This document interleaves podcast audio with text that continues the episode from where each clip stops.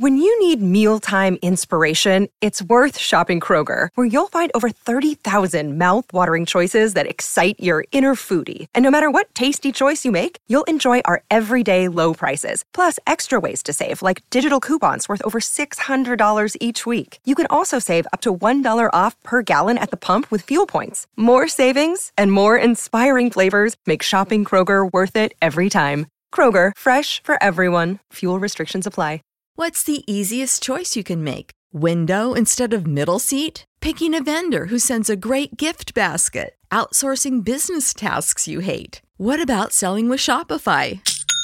Whether you're selling a little or a lot, Shopify helps you do your thing, however you cha-ching. Shopify is the global commerce platform that helps you sell at every stage of your business. From the launch your online shop stage to the first real life store stage, all the way to the did we just hit a million orders stage. Shopify's there to help you grow. Whether you're selling scented soap or offering outdoor outfits, Shopify helps you sell. Wherever and whatever you're selling, Shopify's got you covered. Sign up for a $1 per month trial period at shopify.com slash try. Go to shopify.com slash try now to grow your business, no matter what stage you're in. Shopify.com slash try. Hello, and welcome to another episode of Japan Top 10. This is episode 417 Japan Top 10 News for January 2022. Japan Top 10. My name is Lydia, and with me today is Tassie. Hello. And Christine. Hi. Ooh, Yay, this is our first episode with three people. How are you guys feeling? Hey. Excited because usually it's just me and um, Lydia. So, like, having another person on our little powwow is quite fun. I think our antics are going to get a little crazier this Yeah. time. well, uh, I. I don't know. We'll, we'll find out. we, will, we will see. We will see. All right. Before we get into this week's episode, we have a few announcements for you. Okie dokie. Well, have you ever thought of joining our team? We are urgently looking for audio editors to join our team. Join the biggest and best Japanese music based podcast out there. Check out our website at jtop10.jp slash join for details.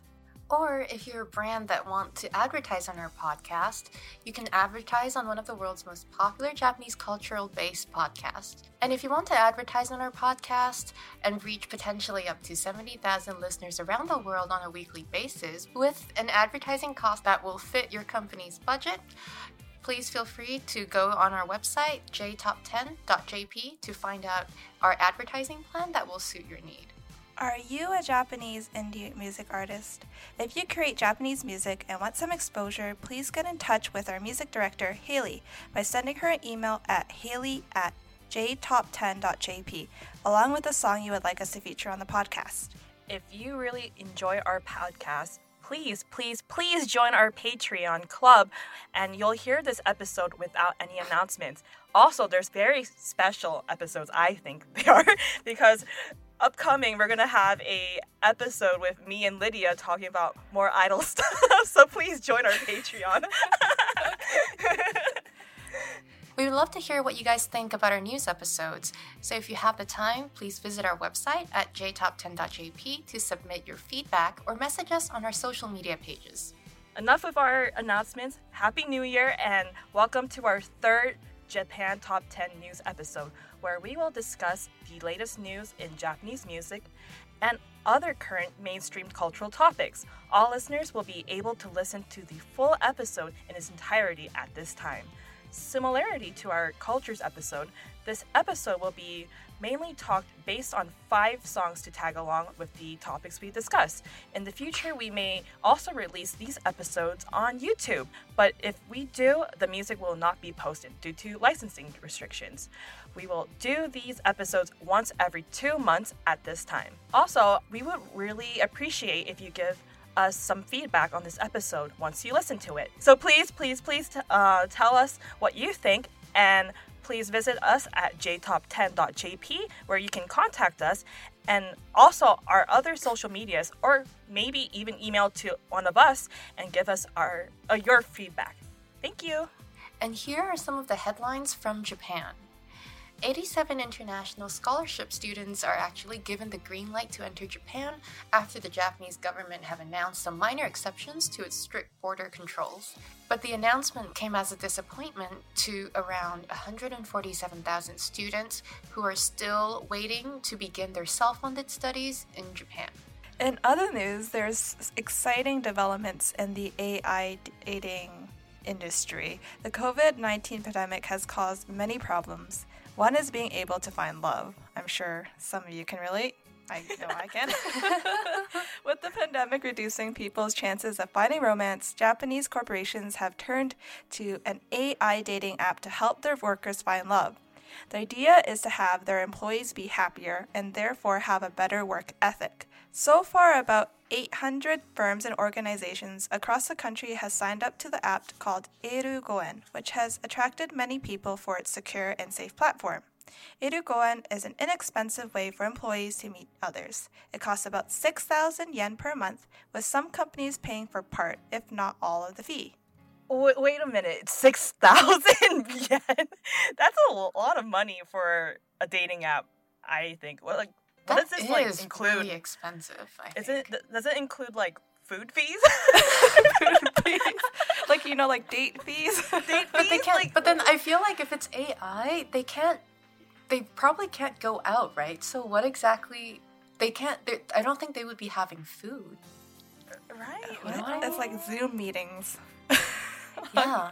I mean, I, I just, I guess it's like, um, they, okay, so I think, um, they, when they say AI, they mean that they will match you with someone who they think that you will get along with, maybe? Like, I don't know if that's maybe the, But how would they do that? That's like the thing I'm like really interested. And also, Right? doesn't it kind of feel kind of intrusive? Like, oh, it's for employees to meet each other type of.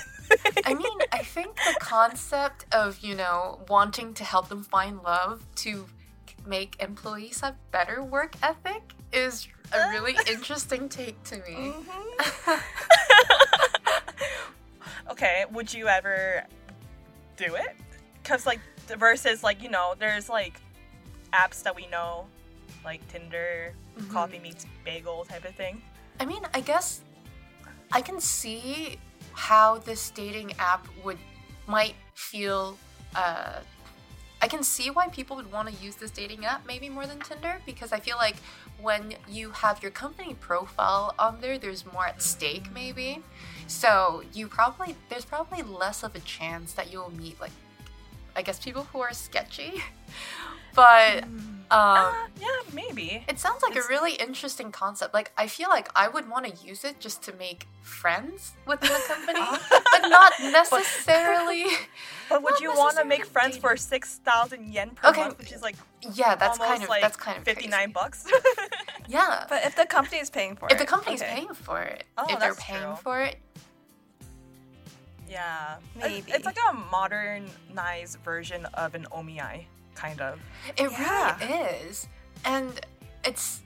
I just I, I don't know. I find I find this concept really interesting, and the fact that mm-hmm. you know there's actually a firm out there that is dedicating time to create this dating platforms for employees to meet meet each other, and for 800 firms to participate in this, you know, Sound, it sounds like a like a it sounds like a social experience experiment type of thing, or like a does, it researching does. thing for someone's like Yeah. thesis. it really does. I mean, I I guess I understand where they're coming from.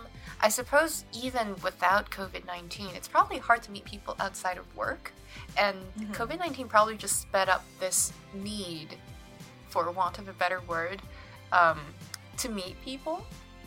But yeah, I, I think this is really interesting. Do you think this would work in North America? Because I personally No don't think so. Right? I, I don't, don't think, I don't think this would work in North America at all. It's a very Japanese or strict. I think I think East, Japanese. I think it's like a really East Asian sort of concept to tie your work with also your personal life and to, you know, like to want to uh, Yeah, I put think it's a very on that platform. Yeah, you're right. I think it's like more of a strictly a East Asian type of thing because I cannot imagine this in Southeast Asia, like for Thai, because I'm Thai myself. So yeah, I can't see that. Anywho, um, from our editor, she has a recommendation from a Twitch streamer of the month, and this person is Premier Two, and he is the friend of Chris Broad, or also known as Abroad in Japan. And I've never watched any of like his Twitch streams, but I have listened to um, Abroad in Japan's podcast, and he's um, Pete's a regular host in the podcast, and it's quite interesting because um, Chris Broad lives in Japan, while Pete, I think he lives in the UK. So like, it's interesting how like um, to see like the perspective of someone who doesn't really know much of Japan but really enjoys Japanese culture, and then they talk about different topics about like whatever about Japan. So I highly recommend it to our listeners and to the host to listen to that. It Yeah. sounds like a really interesting dynamic. It is. Um, there's a joke on the podcast that he's the um, unofficial um, Japanese nerd of the podcast. so yeah. All right, let's introduce uh, our first song of the episode, and that is Furusato by Arashi.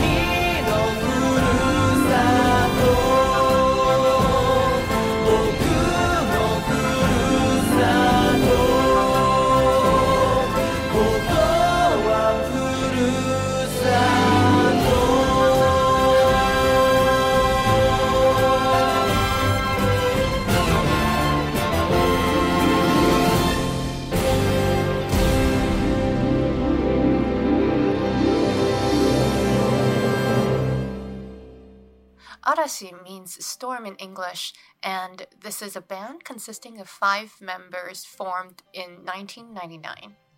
Furusato, meaning hometown, a song by the Japanese boy band Arashi, is included as the fourth track of disc 2 exclusively in the regular edition of the album, Japonism, which was released in October 21st, 2015. The song is also the school anthem for Waku Waku School of Arashi that Arashi held as a charity event a few months after the Great East Japan earthquake. I feel like just the title Furusato is such a reoccurring t- title name for a lot of Japanese songs.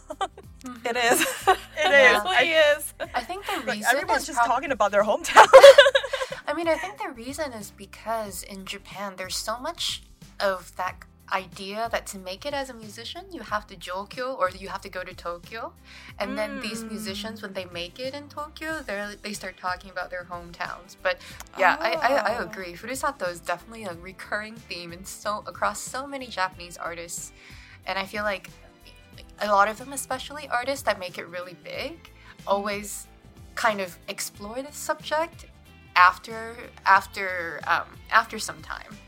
Oh, that's so maybe like every interesting. Maybe like every like Japanese artist they have to have like a furusato like moment every time. I mean, what about people who are just my from. Tokyo? You know, every time I think about this, I'm just like, oh, but what if you know you were just born and raised in Tokyo? Like you didn't you Well, didn't have you what- didn't have to do? move. You know. what if it's like they start talking about like um their neighborhood? Like Tokyo. Oh, I was from like X neighborhood in Tokyo, but yeah, I, I always wondered about that. I'm just like, oh, but what if you know, what if your furusato is is in Tokyo?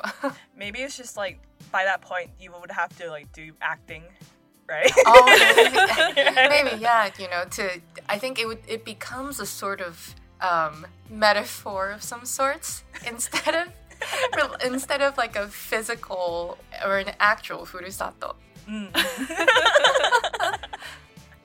It's okay, but I, I like the song. It's like every Furusato song is like a ballad type, slow.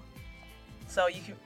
But I'm more interested in Lydia because she's um, the boy band connoisseur. of the group. what do you do? Do you, feel, do you feel like you're gonna cry? Namida?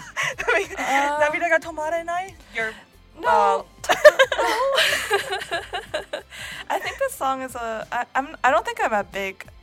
I'm a super fan of Arashi, so maybe that's why I'm a slightly.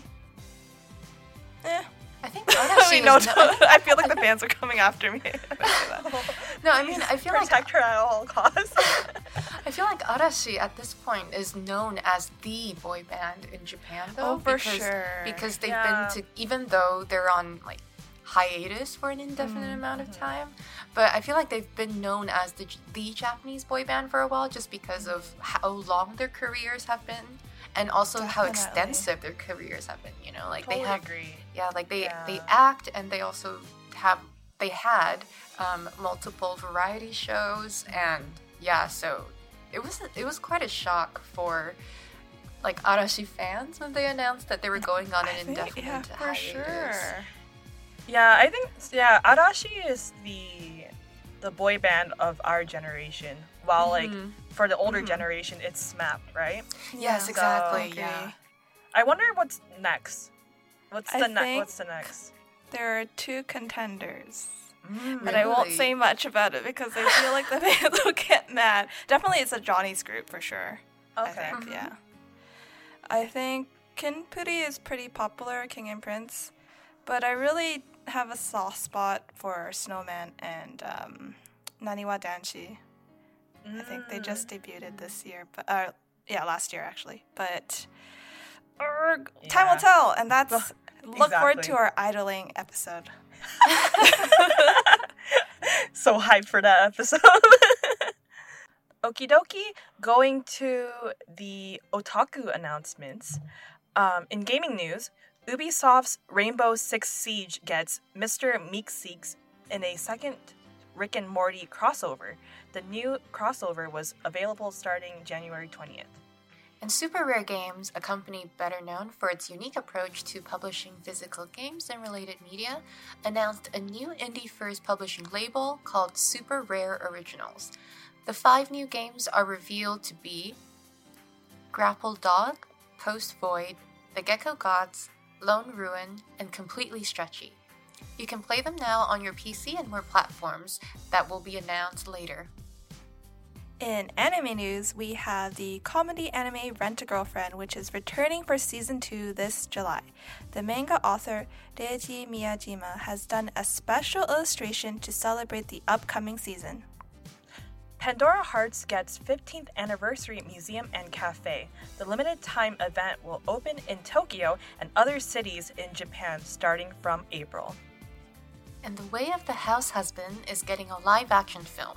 The cast will include Hiroshi Tamaki as Tatsu, Haruna Kawaguchi as Miku, Jun Shison as Masa, and fans can expect the film to be released early summer of 2022. We also have a special anime archive or team pick from yours truly, me, which is Ranking of Kings. Woo! Ranking of Kings is a 2021 anime that follows the story of a death and mute prince making an unlikely friendship with a shadow monster. At first, the series could only be streamed via Funimation, but can now be streamed on Crunchyroll as well. The show first debuted October 2021 and has already ranked 24 on My Anime List and is a lead contender for Crunchyroll's Anime Awards nominations for 2022. Woo! Yeah, yeah I I heard great things about Osama King, and the art is like very. It, it reminds me of a game, than Oh, like yeah? or more like an American type of like cartoon style than it is Oh. for um, Japanese style.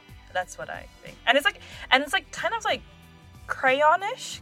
Yeah, it's like a art picture style? book kind of. It's really interesting. Yeah. Speaking of which, um, Rent a Girlfriend. There's Mm-hmm. Yeah. a really uh, interesting episode, not episode, video that I saw on YouTube where. Oh. I know what you're Uh, talking about. Yes. Wait, what is this? Tell I me. think it's Paolo from Tokyo. is Yes, it? Paolo Oh, in to- Tokyo. yes. Yeah, yeah, he did um an episode about um following a mangaka or a manga Mm-hmm. artist's day in the life, and it's that author, and you see his studio and how he operates for the full day of being a manga artist. It's quite interesting. Yeah, I watched the I watched the YouTube video. I, I want to say sometime last year, and I think I already I saw a lot of comments that were like, "Oh my God, this is the anime that every that um, really made it big this this season," and it was super interesting just to see sort of the life, the daily life of a mangaka, and also some of the scenes that were animated in production at the time. Yeah, and it's like um, what I find interesting. Uh, do you guys know the anime slash manga Bakuman? Yeah. Yeah, it's like- the manga art. Yeah, the he's manga trying to be- trying to become a manga. Yeah, artist. so yeah, so like in in that like series, you see like the Mm-hmm. the two protagonists, they are doing everything by like drawing like nor like traditionally, right? But then when you see the video of like, you know, this mangaka and his day in life, most of I think his equipment was all like digitalized. So it's like quite interesting that yeah, now that true. the switch of the switch in like how to do things is quite yeah, I think the industry has definitely become very much digitized compared to mm-hmm. before. And it really is just, I mean, I guess it is more, eff- probably easier for a mm-hmm. lot of the, um, the manga magazine publishers because now you also mm-hmm. have a lot of mangas that's just not solely published online, but you definitely will have um, an online outlet for it. So it might be easier in terms of like, you know, just submitting the electronic copy and then printing it out versus printing it out and then scan it for an electronic copy. Yeah, it's, also it's Oh, like gosh. cost of materials too. Like Yeah. Oh, just for sure, imagining, for sure. Like error and stuff like that. For but sure. man, yeah, I seeing like that video, I'm like, man, I, I never be able to do that type of profession. It's like it's like every week you have to make up something, right? And Oh. my Dedica- it really is dedication. Yeah, Speaking of um, every week, Mhm. sometimes they don't come out every week. Sometimes they come out every month. Oh my god. God. and yeah. sometimes they last for over 20 years. I oh my god. Don't even get me started on that topic. Okay, well for if there's any listener out there that follows this shoujo manga called Skip Beat, like I do personally, um, that the manga actually just reached its 20th anniversary and it's released monthly for the last 20 years. I think at the beginning it was released something like bi weekly, but then it eventually became monthly. And I swear, when I started reading this manga, I was younger than the youngest character in there. And now I'm like, my age has not only surpassed the male and female lead, but almost like a semi guardian lead in, in the in the in the anime. Like, um, the the person the the character is supposed to be a manager of the male um, the male lead in the manga, but um, yeah, like I I realized that just you know when I read its 20th anniversary chapter, and I have no idea when it's going to end. Well, you were saying that like the author was was telling the fans that it's going to end quite soon, or it has like the the stages of going to end. At least it's not like um the another infamous series, um, you know, um, Detective Conan and like Oh my god. and like Okay, can I One just Piece. say? no, but okay, but I have to say, for Detective Conan and One Piece, they're a weekly release. So you oh, have some sort of, you know, you have some sort of. Con- okay, Detective Conan is like they they'll release weekly for a while and then they'll be on pause and they'll release again. But I feel like the genre, you know, is so different. Like I can kind of see why One Piece and Detec- Detective Conan goes on for so long, just purely in terms of their genre. But Skip Beat is like a slice of life romance shoujo manga, and I just, I mean, I, you know, I I do enjoy reading it, but at the twentieth year mark, I'm just like, okay, I will will this finish before I turn thirty? We will see. next thing you find out, it's like you have your first child. oh my of some god, sort. no! I don't think I'll be able to take that. Um, well, so after old. a very productive talk about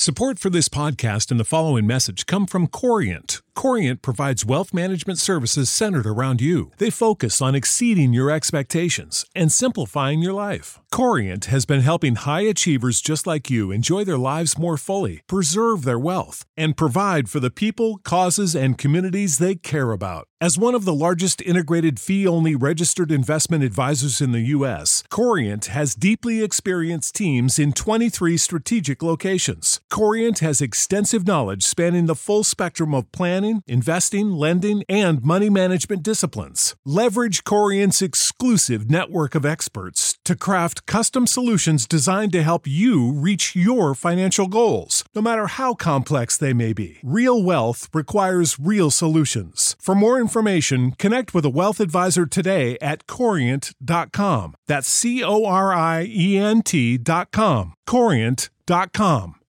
When you need mealtime inspiration, it's worth shopping Kroger, where you'll find over 30,000 mouth-watering choices that excite your inner foodie. And no matter what tasty choice you make, you'll enjoy our everyday low prices, plus extra ways to save, like digital coupons worth over $600 each week. You can also save up to $1 off per gallon at the pump with fuel points. More savings and more inspiring flavors make shopping Kroger worth it every time. Kroger, fresh for everyone. Fuel restrictions apply. Yama is a Japanese singer active since 2018, known for her soft but powerful vocals. Yama released her first album, The Meaning of Life, in 2021. Oz was used as the emotional ending theme to anime Ranking of Kings.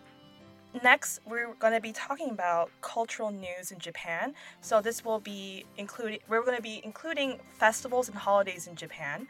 Um, the first thing we'll be talking about is the coming of age, or also known as Seijin no Hi, which is held on the second Monday of January, and it's a quite a very special time for young adults who, when they turn at the age of 20, um, come together and celebrate this as being an adult. So, what do you guys hear or heard about Seijin no Hi? I mean, Seijin no Hi, I think, really is a really. I think Seijin no Hi is a really special tradition that pertains solely to Japan, at least as you know, as far as I'm aware of. And um, it's actually interesting because I remember reading on the news, I think just a week or so ago, that in Japan they're going to change their civil law to make coming of age in Japan 18 instead of 20. So there was a huge public discussion slash debate about what will happen on on the day where people celebrate Seijin no Hi, because um, if they if they make that because actually Seijin no Hi is an event that you dress up to go to, and if they change the age from 20 to 18, then it's like okay, so what happens to people who are 19 then? Like they have they just Oh, missed their that's Seijin no Hi or yeah, so there was a there was a huge debate about this, or at least there was a public discussion. But I think um, the civil law is scheduled to change, I believe, in April of this year. That's so soon. Interesting. Yeah. Yeah, I what I only know about Seijin no Hi is that like um it's the time when pe- when uh young people gather in like and it's like usually it's elementary school friends or whatever but from their own city and they gather and they go to like a hall and they I don't know exactly what happens in the hall, but they get a certificate of like to cert- cert- certify that they're an adult. But um, what I love about like this tradition is like just outfits. It's so beautiful. like like girls wearing furisode, which is um, kimono that has like the really long sleeves that that almost reach to the floor, and then Yeah. when and the men they wear hakama, which is another type of like kimono, which I really like. And um, I know that many people make a huge deal out of it, and they take photos, and they sometimes wear the uh, furisode or the um, hakama that their parents wore when they were Oh at that age too. So it's like quite interesting, and I wish I had that in my own culture. But yeah. I think right. I think nowadays men wear tuxedo or like western suit more Mm. but honestly like just seeing all the like all the furisodes on the streets, and you know i think japan really has a, such a strong culture of celebrating different stages of your life. Because there's before seijin no hi when you're young there's also this shichigo san mm, so mm-hmm. you know like when you turn three when you turn five and when you turn seven. And yeah I, I, I just this cultural tradition of japan i just find so so interesting. It's so beautiful. I It is. I I'm from LA, and so um, there was this one time when I was just going to the Japanese supermarket, and then um, and then uh, this family they were wearing you know formal attire, but the daughter was wearing a furisode for Seijin no Hi, Oh, and I was like, wow, they're still trying to like incorporate that Seijin no Hi like aspect in like the states. So Oh, that's yeah, it's really nice, right? I mean, I feel like apart from that, it's also nice that you are creating sort of days for you to wear your traditional clothing, which I mm-hmm. feel like not a lot of culture still is able to preserve. Mm-hmm. Yeah, You know? totally. I feel like, and also like Japan's one of those countries where even if it's like outside of the like th- th- those type of holidays, like there there are a good handful of people who still wear like the traditional mm-hmm. um, kimono in their daily lives. Yeah, I and, agree. Yeah, I think like for my culture in Thailand, Mhm. it, it like people are trying to bring back the whole traditional clothing back but um but it's like in random like like waves. Like a couple years ago there was like a a famous like um drama like a show where it was like historical and they're like oh yeah we have to like wear this and like be proud but then after that happened like that wave was done it kind of like died down so I was like ah it would have been nice if you see see more people dress up like that and such Yeah. Maybe in the future. Yeah, it's Yeah. really Maybe. nice that Japan still has this culture. Um, Yeah, the I've concept never- of preserving culture. Yeah, that's they're very Oh. traditional in that sense. Mm-hmm. That's true. And oh, in other news for cultural um, news, we have a holiday that's coming up for next month of February 3rd, which is the Spring Setsubun. It is celebrated at shrines and temples across Japan. Do you guys know about Setsubun? Mm-hmm. Yeah, I mean, again, I think, you know, we're. I think Japan really celebrates their.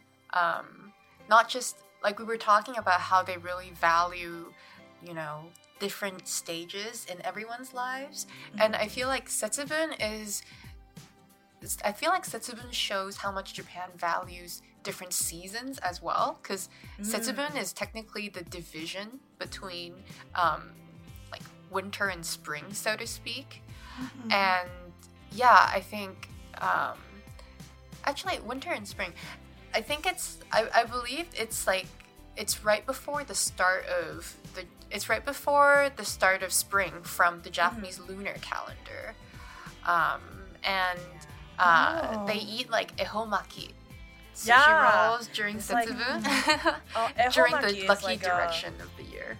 Yeah, ehomaki is basically like a very long sushi roll, maki, but it's really but but it's really fat and big. And then um, yeah, so for so for like listeners who don't know about this tradition, um, like like how Christine was saying, you you would eat that maki at the direction, whatever direction it was, right? And then but Yeah. while you're while you're eating it, the rule is you have to eat but not say anything in one- in one setting, and you have Oh. to eat the whole thing.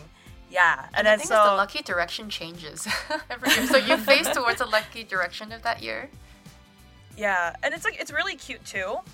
Um, kind of traumatizing for children as well, Oh, that's true. yes. So for those who don't know, um, Setsubun is also the holiday where, um, you know, like how like Christmas in like Western countries, parents tell their children to be good for the whole year round because Santa will give you coal.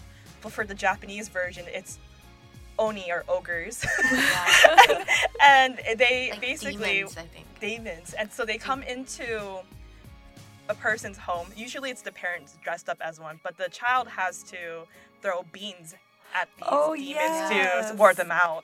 And so, I know it's like a very like traumatizing time for, for children because they I see so many videos on YouTube of kids crying. I think at my Yeah. school they used to do that, but I think the kids were a little older, so they knew it was like the teachers dressing up as Oni. Mm-hmm. so it was just like, Yeah. they got their revenge for like giving them too much homework or whatnot. Probably. And up next is our third song for the episode Inferno by Mrs. Green Apple.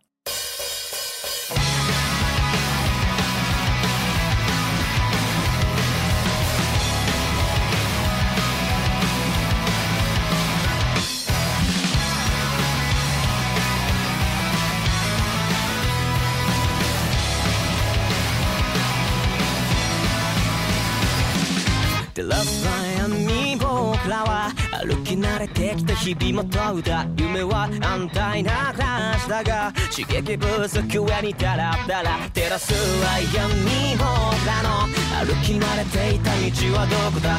時はたまにじゃったがぬくもりに包まれたら本村があったシルベの方へ思い出すは優しいメロディー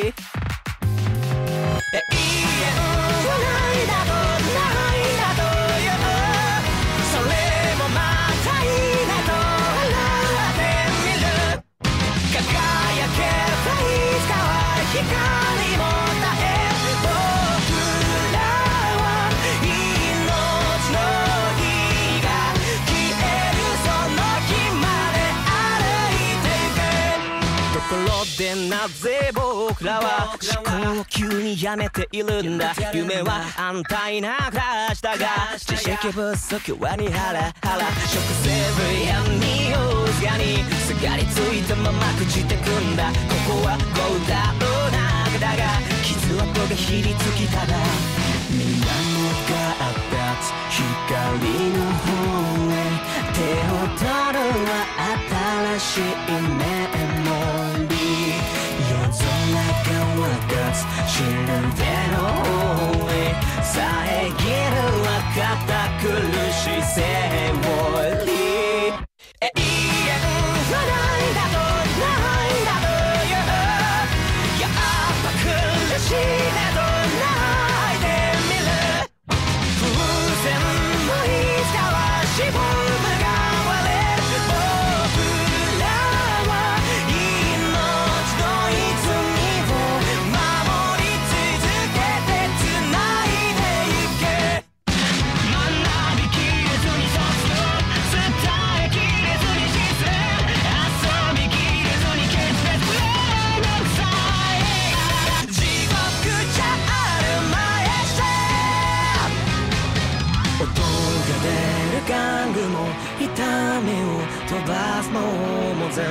僕にとっての宝物。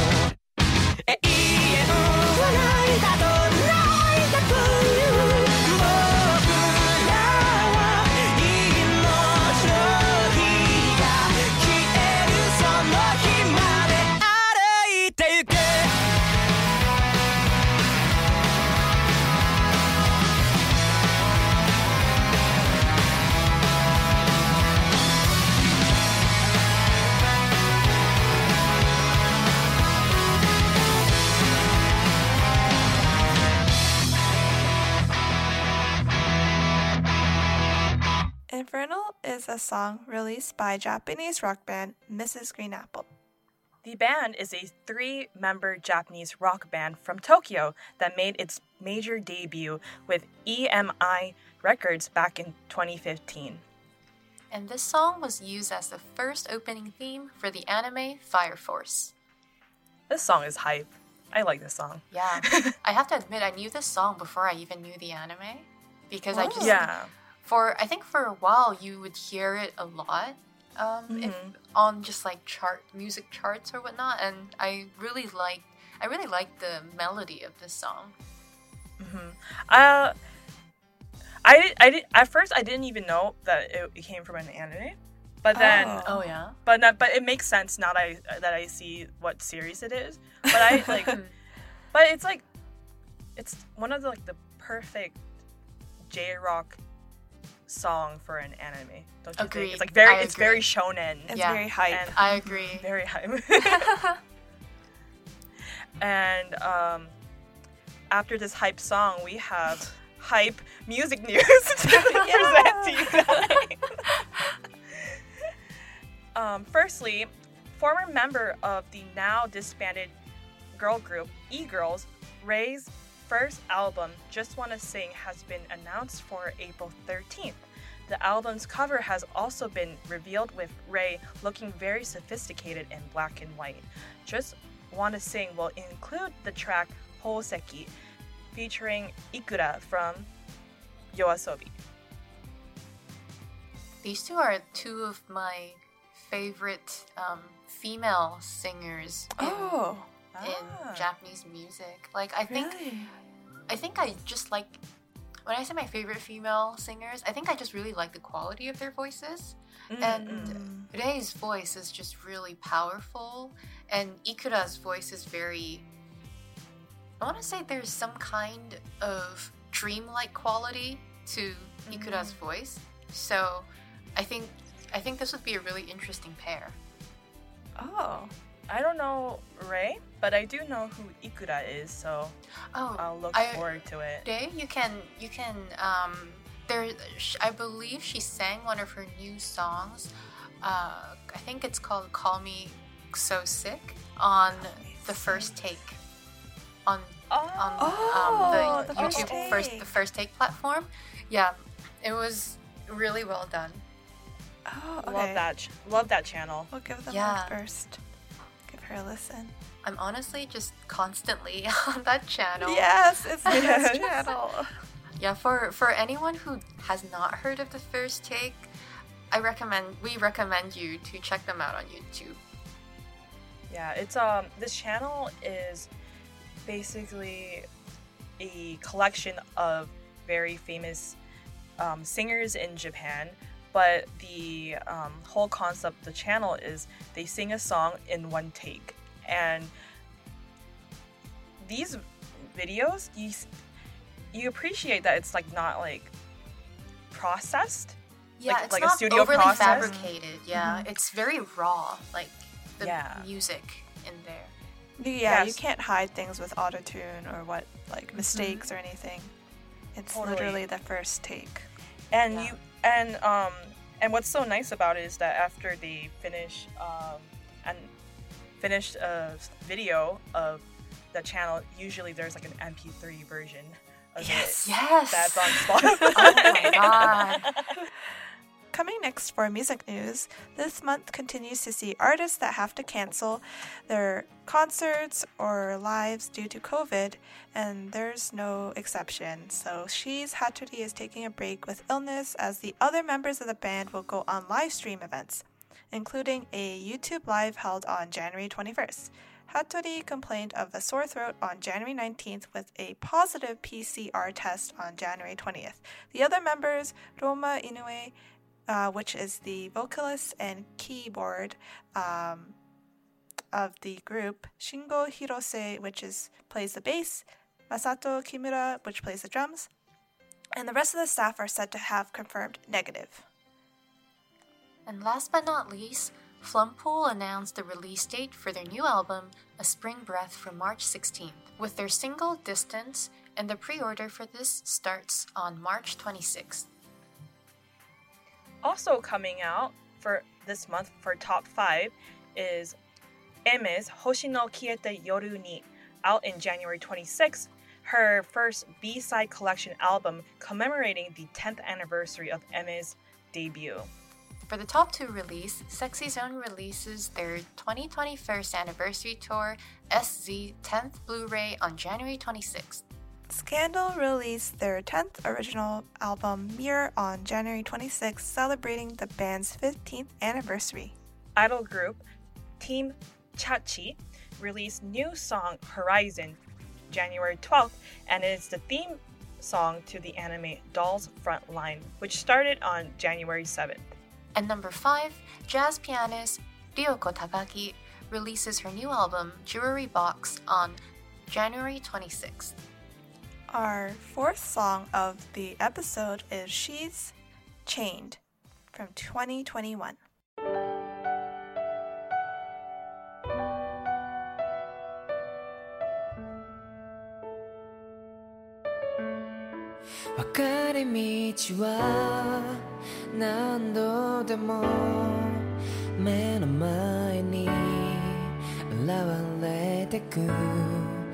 深い夜も月明かりがいつだって照らし導いてた There in the night fell all the cause impressed by the love, the love Irreplaceable, clear a path 不意に思い出して会いたくなるように擦り切れる日々も走り抜けた僕の涙をこぼさないように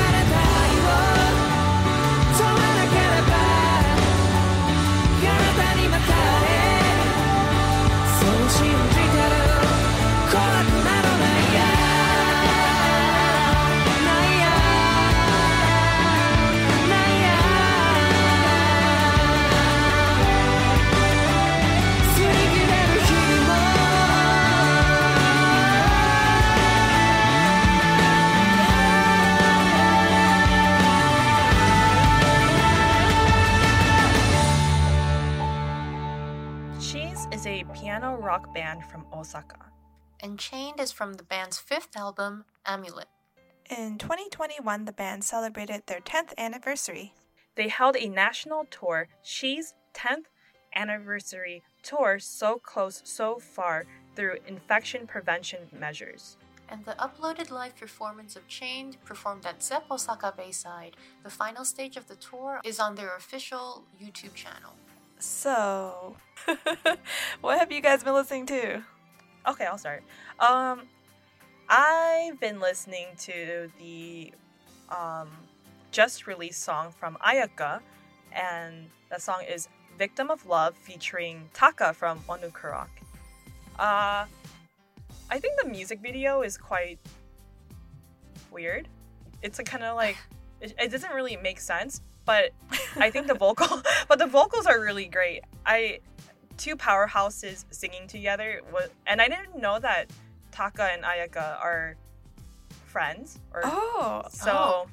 yeah, the That's whole time. Um, me. yeah. So when you guys like, if you guys have a chance to listen to or watch their um, behind the scene um, video, she'll call him him like Taka-chan, and uh, and, and then Taka will call Ayaka Ayaka-chan, which is like quite cute. And it's it's really interesting to see these two artists work together, and they like give each other pointers of like, oh, how should the song sound and stuff like that. Yeah. Oh, wow. it's uh, like a collaboration I never knew. Yeah. that was gonna happen because Ayaka is like a, you know, she's a, she's she's been in the game for a very long time in the music scene, and having someone younger like a Kohai Mhm. is quite interesting to see, and yeah, I I wonder if now that because Taka did a song with her, I wonder if Ayaka will be featured at Monokura Oh, too. So Who knows? it's We'll see.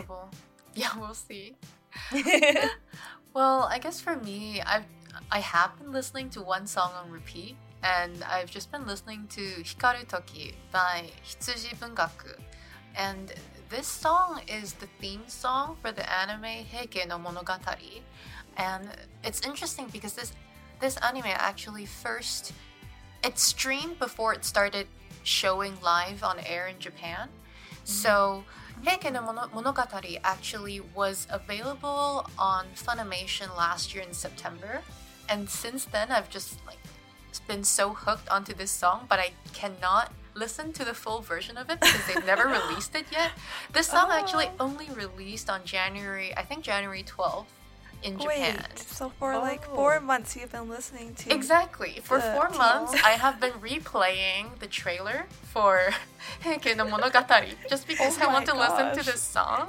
You've been just generating the views for them, you know? no, literally. I, I swear, like probably like one, like I, I want to say maybe about like 200 of those views are probably just me replaying it for just you know for days on end.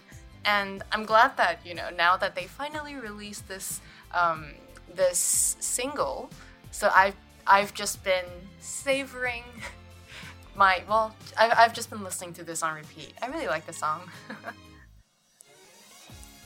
How about you, Lydia? Um, I'm just gonna talk about one song.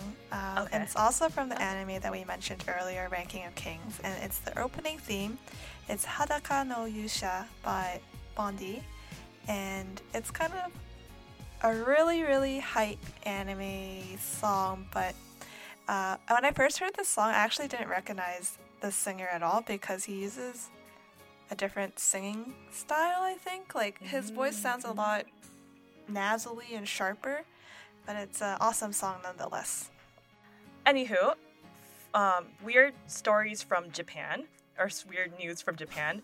Um, famous VTuber Usada Pekora from Hololive uh, recently sold almost $35 for a bucket of uncooked carrots as part of a promotion to go to a hot springs that she she teamed up. I'm like I'm I'm laughing because it's so crazy just reading this off for you guys. Oh But my. But Yeah. it comes in a container. Yeah, and it's What the uncooked carrots. That's I could dedicate, and it's but the container was autographed by her- hers tru- truly. So- Okay. so truly. No, but honestly, the rise of virtual YouTubers in Japan in the last year or so has just been insane. I think there was a YouTube, sorry, VTuber that um, announced how much he or she was making, and it made like Yahoo News headlines in Japan or something. Yeah, I remember seeing that somewhere, and I was just like, wow, so it's not just YouTuber, but virtual YouTuber.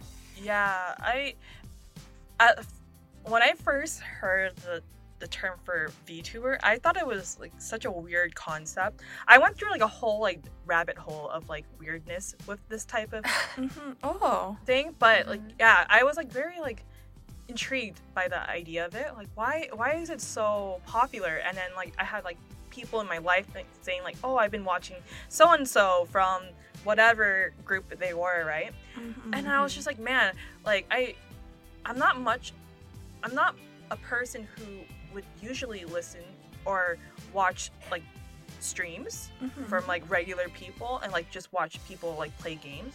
But then like I think because the concept of being a character and not showing your own face type of thing, there's like a an allure that like this this person sh- is not real type of thing. So Mhm. they say like really outrageous things, and it's like oh, and they're and it's quite interesting because like um groups like Hololive, which is one of the biggest VTubing groups in Japan, they even with all this like VTubing of like streaming themselves, they they are idols. They are Yeah. idols, and so, so they have like songs coming out. So like, I can see the appeal why people want to go through this route and not show their real face to the people and such. You know, Yeah. funnily enough, I've gone down a similar rabbit hole. And what I sort of came, well, my personal conclusion for it is I wonder if virtual YouTuber has become a thing because YouTube or the online environment has become closer to reality. So this is almost like virtual to the online reality that YouTube has become. Mm. This is just like parasocial normal. Yeah, it's sort of like layering on top of that because Mm. YouTube has become so incorporated into our everyday lives that it's not really quote unquote online anymore, or at least the mm-hmm. concept of it is almost like reality. So I wonder mm-hmm. if mm-hmm. virtual, I wonder if maybe virtual YouTuber became a phenomenon to sort of add on top of this so that you're to add more distance to something that's become so close to our lives. I don't know. It's just yeah that's a, that's a very good like per- perspective. I feel like the whole like vtubing thing stemmed from you know like how back in the day where um they had you know hatsune miku with their her Oh hologram gosh. like concerts Yes. right? People go crazy for that. And now there's like a a step of that plus a personality of someone behind the camera. Yeah. it there's like a mys- mystery to it I think it's definitely interesting because before being a YouTuber was liberating because Mm-hmm. you know you're in this online environment and sort of away from your daily life, I suppose. And I guess because Mm-hmm. now we spend so much time online, being a YouTuber, maybe becoming a virtual YouTuber, could, like sort of keeps that liberating aspect because you don't show your face. And that's true So yeah, it, it's the age, the digital age that we live in. so interesting. Whereas Mike, just yeah, I've I've definitely gone down a similar rabbit hole with this. I think like um from my experience, I know on Twitch where people actually show their face when they do their live streams, they sometimes actually use like a VTuber um, setup, so they don't show their face. When um, at times they don't feel like um, showing their face, like they don't want to like put on makeup or they don't just don't feel as well. They're just having a bad day and they do that. So Is it almost like a lens or an effect that? yeah, like- it's like an effect. So oh, Oh, wow. okay. Yeah, when the I guess the Hololive people are filming, I think what happens is they have the camera that kind of follows them, and that so when they talk, their mouths will move, right? Mhm. And it just like imitates their real live actions in a sense. Yeah, it's um, it's like face mapping Yeah, technology. It's very weird. Yeah. It's weird, and also like it, like the adding the layer of like their idols too. So like Mm-hmm. later on, they have moments where they have like their 3D lives, which is basically more face mapping slash body mapping, where Oh, true. Yeah, if they have to, if they have to capture movement. Mhm, and they have Oh. concerts themselves. It's quite it's very interesting and people go crazy for that. I um I saw a few months ago one of their talents had a online concert and like I don't know like I, imagining like how big VTubing it has been so big around the world. I wonder how much sales they generated because it was open to not just Japan but for the rest of the world with buying tickets to watch their stream for their concert stream. So You know, the Yeah. VTuber that we just talked about, um, Pekora. Yeah.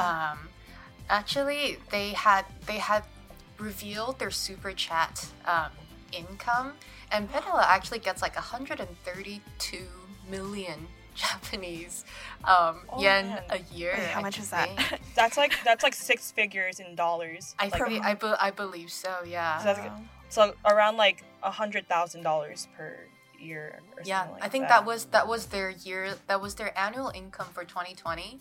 I remember this because I remember seeing a news headline on um, Yahoo Japan, and Mm-hmm. it was ranking different VTubers and how much they make.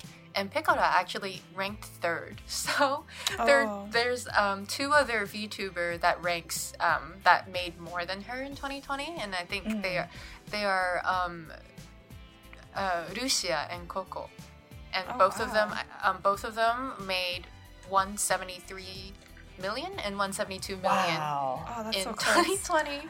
I It's know. There's like um, there's one, I, I- and also another thing. This is like not about earnings, but Mm-hmm. um, this is for like Playboy Japan. One of the uh, talents from Hololive was like ranked as like What? what do you call it?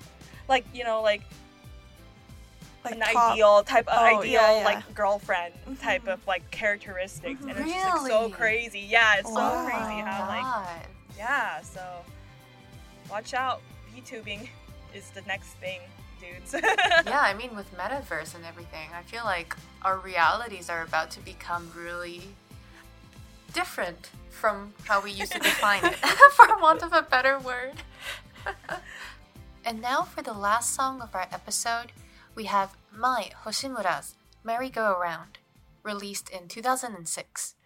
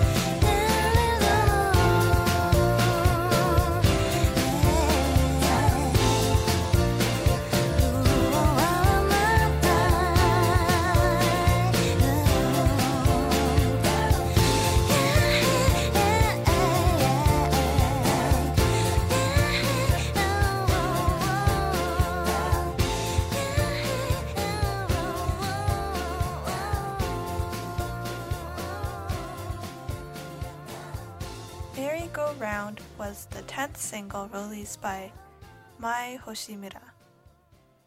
Her 11th single, Sakura Biori, from 2007, was used as the 10th ending theme of the anime Bleach.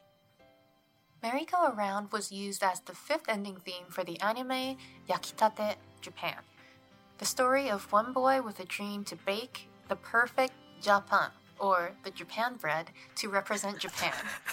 oh my god, that does it. I, I, highly, I, I highly recommend this this treasure. of an anime.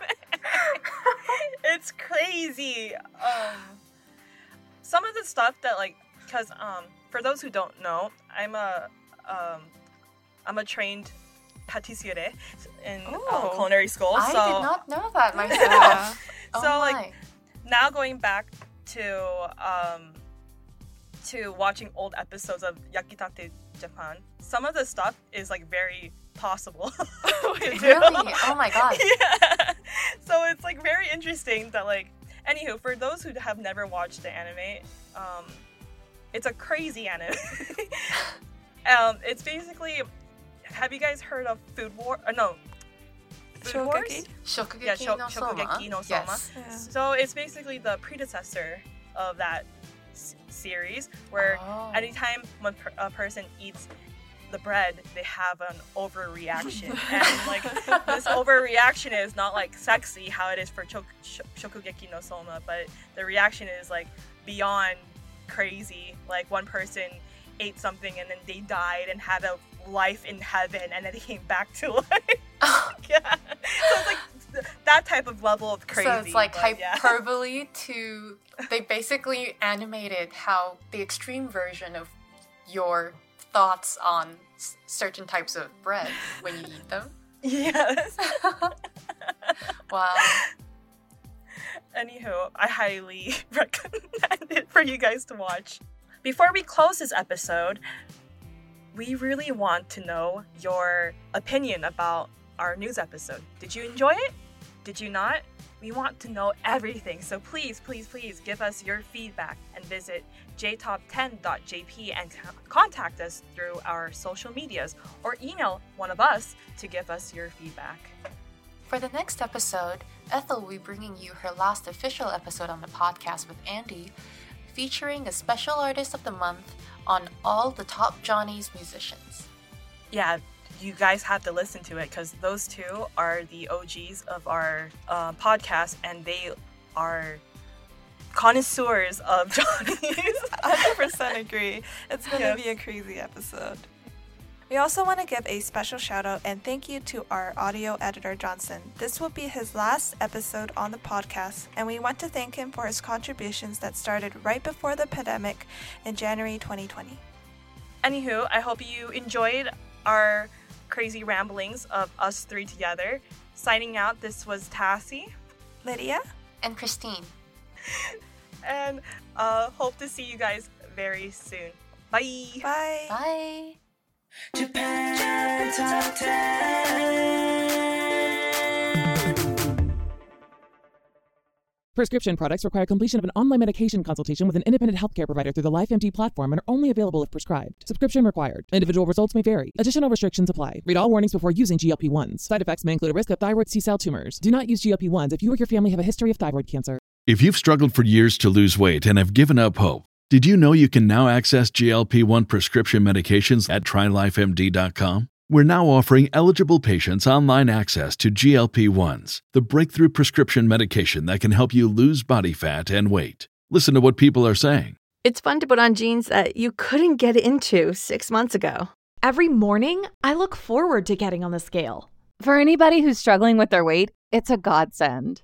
And here's the best part your insurance may cover 100% of the cost of your medication. So go to trylifemd.com to have your eligibility checked right now. Get started today at trylifemd.com. That's T R Y L I F E M D.com.